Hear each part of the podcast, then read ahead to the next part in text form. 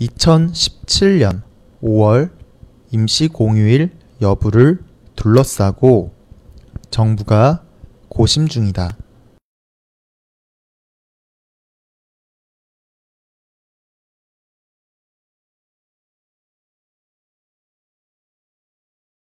(2017년 5월) 임시 공휴일 여부를 둘러싸고 정부가 고심 중이다.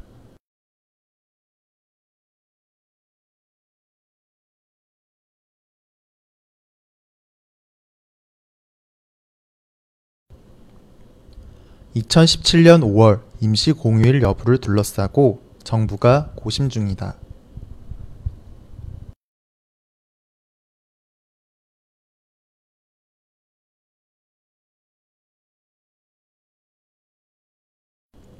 (5월) 첫 주는 (1일) 노동절 (3일) 석가탄신일 (5일) 어린이날 등 징검다리 휴일이 잡혀 있다.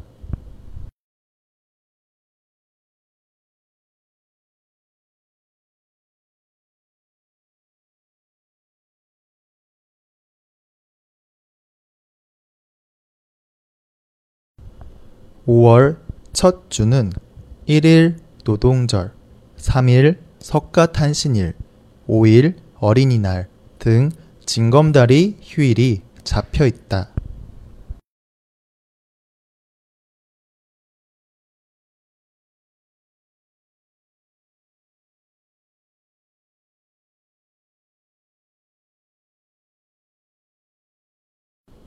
5월 첫 주는 1일 노동절, 3일 석가탄신일, 5일 어린이날 등 징검다리 휴일이 잡혀 있다.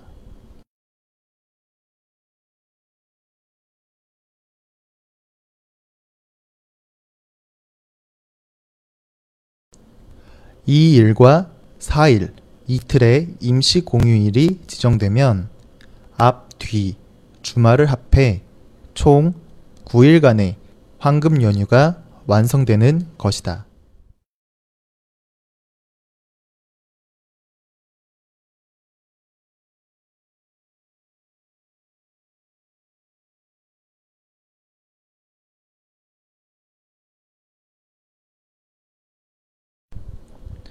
(2일과) (4일) 이틀의 임시 공휴일이 지정되면 앞, 뒤, 주말을 합해 총 9일간의 황금 연휴가 완성되는 것이다.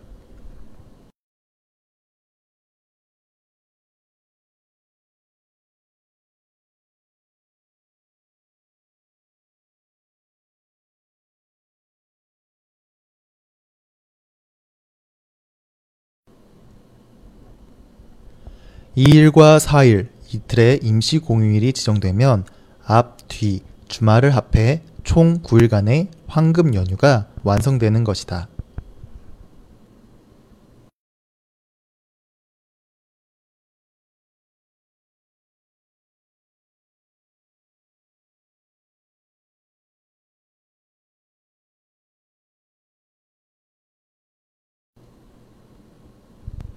임시 공휴일을 지정하면 소비 진작 효과가 커진다는 장점이 있지만 중소기업들의 참여가 적고 조업 일수가 줄어든다는 문제 때문에 정부는 시간을 갖고 검토하겠다는 입장이다.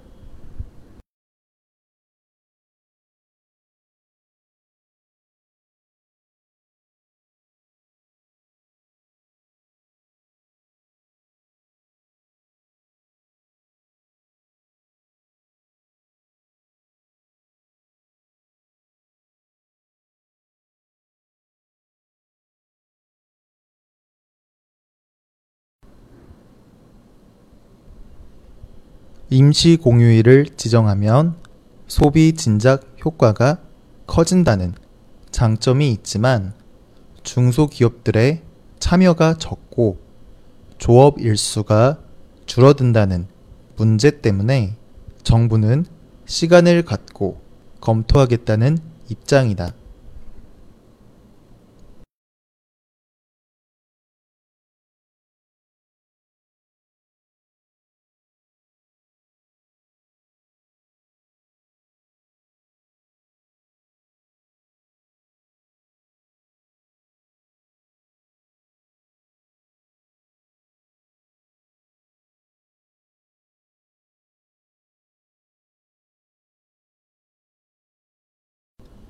임시 공휴일을 지정하면 소비 진작 효과가 커진다는 장점이 있지만 중소기업들의 참여가 적고 조업 일수가 줄어든다는 문제 때문에 정부는 시간을 갖고 검토하겠다는 입장이다.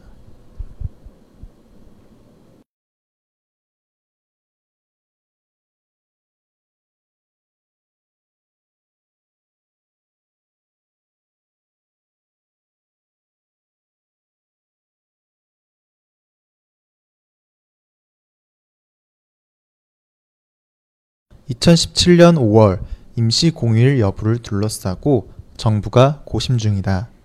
5월 첫 주는 1일 노동절, 3일 석가탄신일, 5일 어린이날 등 징검다리 휴일이 잡혀 있다.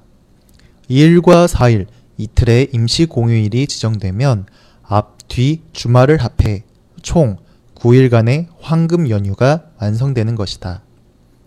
임시 공휴일을 지정하면 소비 진작 효과가 커진다는 장점이 있지만 중소기업들의 참여가 적고 조업 일수가 줄어든다는 문제 때문에 정부는 시간을 갖고 검토하겠다는 입장이다.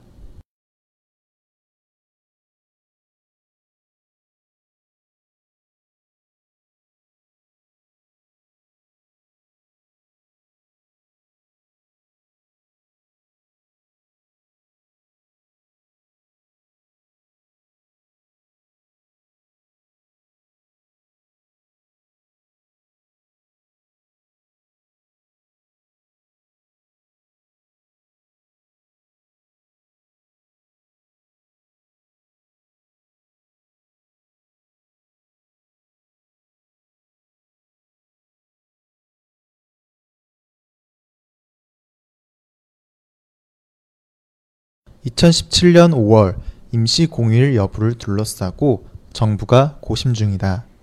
5월 첫 주는 1일 노동절, 3일 석가탄신일, 5일 어린이날 등 징검다리 휴일이 잡혀 있다. 2일과 4일 이틀의 임시 공휴일이 지정되면 앞, 뒤 주말을 합해 총 9일간의 황금 연휴가 완성되는 것이다. 임시 공휴일을 지정하면 소비 진작 효과가 커진다는 장점이 있지만 중소기업들의 참여가 적고 조업 일수가 줄어든다는 문제 때문에 정부는 시간을 갖고 검토하겠다는 입장이다.